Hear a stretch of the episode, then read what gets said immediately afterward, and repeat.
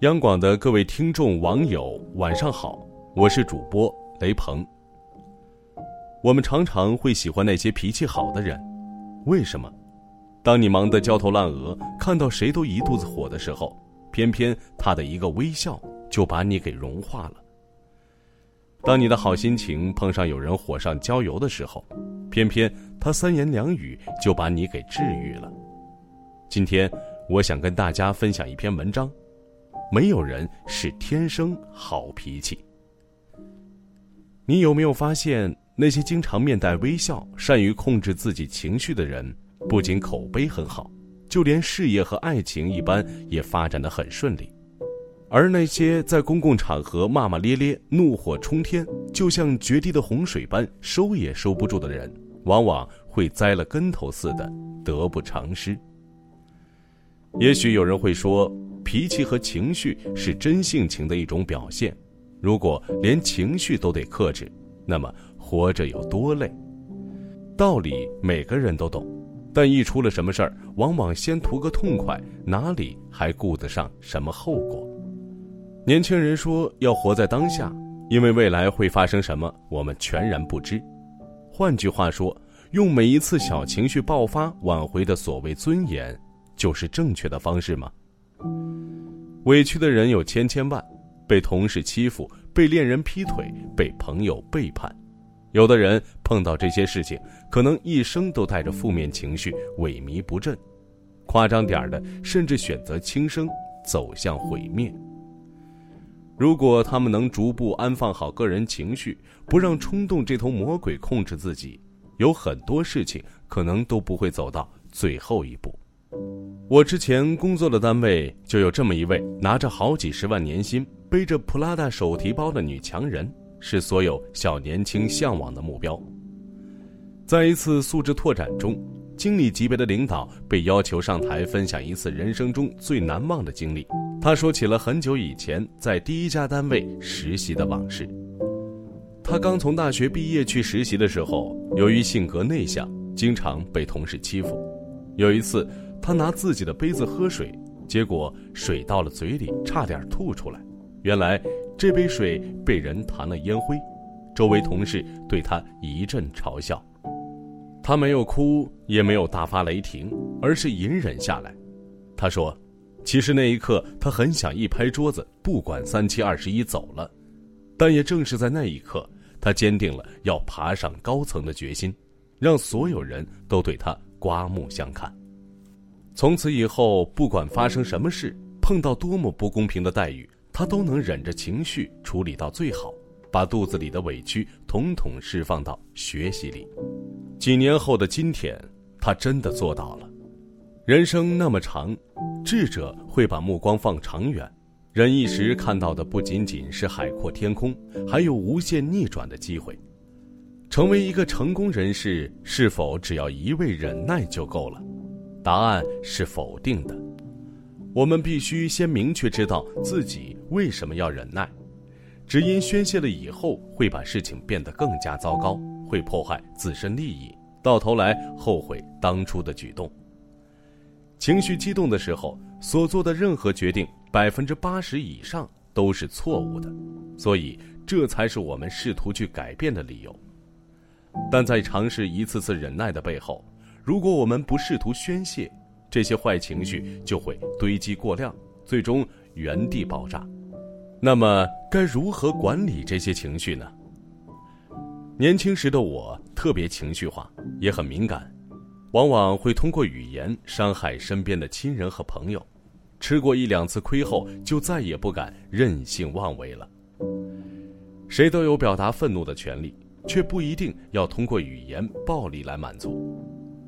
后来，我将这些坏情绪写进每天的日志里，浸泡在混乱的酒吧里，留在网络的树洞里。时间一久，看着这些被写下来的情绪，就会释然很多，甚至有些都忘记了。记得身边有一个朋友，特别爱看韩剧、宫斗剧，一下班就开始拿出手机追剧。很多人都笑话他，少碰韩剧会拉低智商。他跟我说。其实看电视剧只是我的一种生活调节方式，就像看宫斗剧可以泄愤吐怨气，看韩剧会让我陷入到浪漫的爱情幻想里。生活那么累，积在心里的情绪多了，总要学会寻找一种方式去疏解。没有谁生出来就是好脾气，只是他们更懂得处事的态度，善于把自己不好的那面通过另一扇窗口过滤掉。其实生气谁不会呢？抱怨谁不会呢？但是微笑和快乐却很难得。人这一生那么长，真的没必要为了一两件事儿、几个无关紧要的人就跟自己过不去。你总说自己的遭遇多么与众不同，但其实那些开心的人天天都很开心。有的人会把情绪转换成一种怨恨。而有的人会把情绪转换成一种向上的动力和希望，这一切都取决于你如何应对。的确，我们不是木头人，也无法像机器人一般对自己操控自如。我们会生病，会经历许多内心戏。就算表面上风平浪静，却做不到处变不惊；就算强颜欢笑，却在内心失控了。无数次。人生其实就是一场修行，从学会跟自己相处开始。只有足够了解自己，才能慢慢去掌控自己的人生。别做情绪的奴隶，只做自己的主宰。好了，今天的分享就到这里。我是雷鹏，祝各位晚安。看一滴一滴一滴在流，有一天咱拢老，娶某囝斗阵，浪子回头。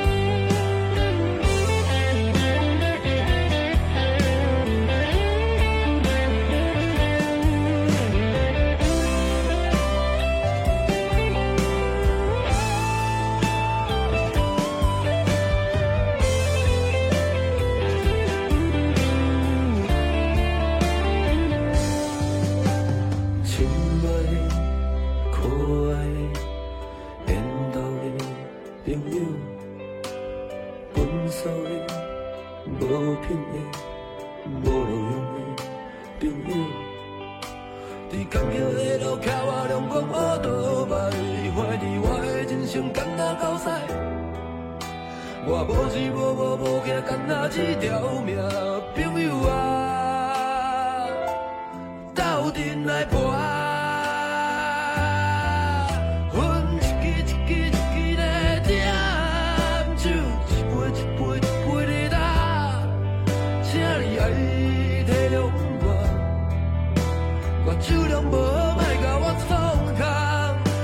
一天一天一天的走。一滴一滴一滴流。有一天咱惊到拢总归一